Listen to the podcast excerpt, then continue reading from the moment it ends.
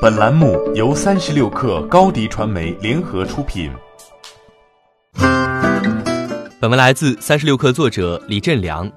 去年的新年致辞中，余承东就说过，二零一九将是更不平静的一年，但他恐怕也料不到后来上演的剧本。华为进入实体清单，面临前所未有的打击，手机业务首当其冲，随后启动备胎计划，发布鸿蒙系统，加码国内市场。以御寒冬，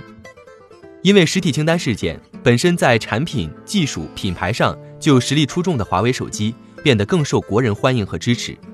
但二五幺事件一发，民意反噬，手机业务反受其累，凡此种种让华为尤其是消费者业务的二零一九变得颇不寻常，可谓峥嵘岁月。执掌消费者业务的余承东回首一年，又会有什么感想呢？在二零二零年的致员工新年信中，余承东表示。华为智能手机全球发货量已上升至 Top Two，如果没有外部施压，我们可能很快走到世界第一，但长期竞争力未必做到最强。现在极端环境倒逼我们构筑更强大的核心能力，我们看到巨大的成长机会。据余承东介绍，二零一九年消费者业务超额完成年初制定的经营目标，预计华为智能手机全年发货量超二点四亿台，稳居全球第二。华为终端云服务覆盖全球一百七十多个国家和地区，月活用户达四亿。二零一八年底的致辞中，余承东曾预测今年的市场形势：万亿美金巨量市场空间大幕拉开，角逐者升级为世界最顶级玩家，智能终端行业面临格局式大洗牌。消费者业务从二零一八年成为华为首要的营收来源和增长引擎，这项业务受到打击后，华为二零一九年整体业绩。也未能达到全年预期。今年早些时候，华为轮值董事长徐直军在新年致辞中表示，预计华为全年实现销售收入超过八千五百亿人民币，同比增长百分之十八左右，没有达到年初预期，与二零一八年百分之十九点五的增速相比有所放缓。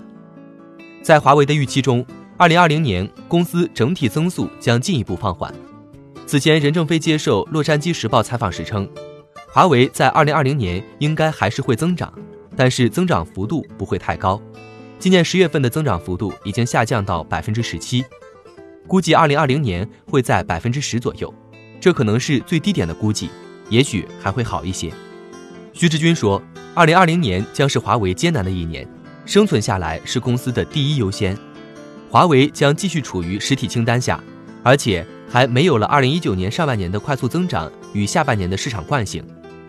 就消费者业务而言，虽然增速因实体清单事件延缓，但是余承东表示仍有信心按时完成之前制定的五年战略目标。因为过去几年消费者业务连续超额完成年度经营目标，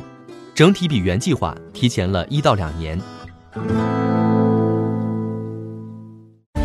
欢迎添加小小客微信，xs 三六 kr 加入克星学院，每周一封独家商业内参。终身学习社群，和大咖聊风口、谈创业，和上万课友交流学习。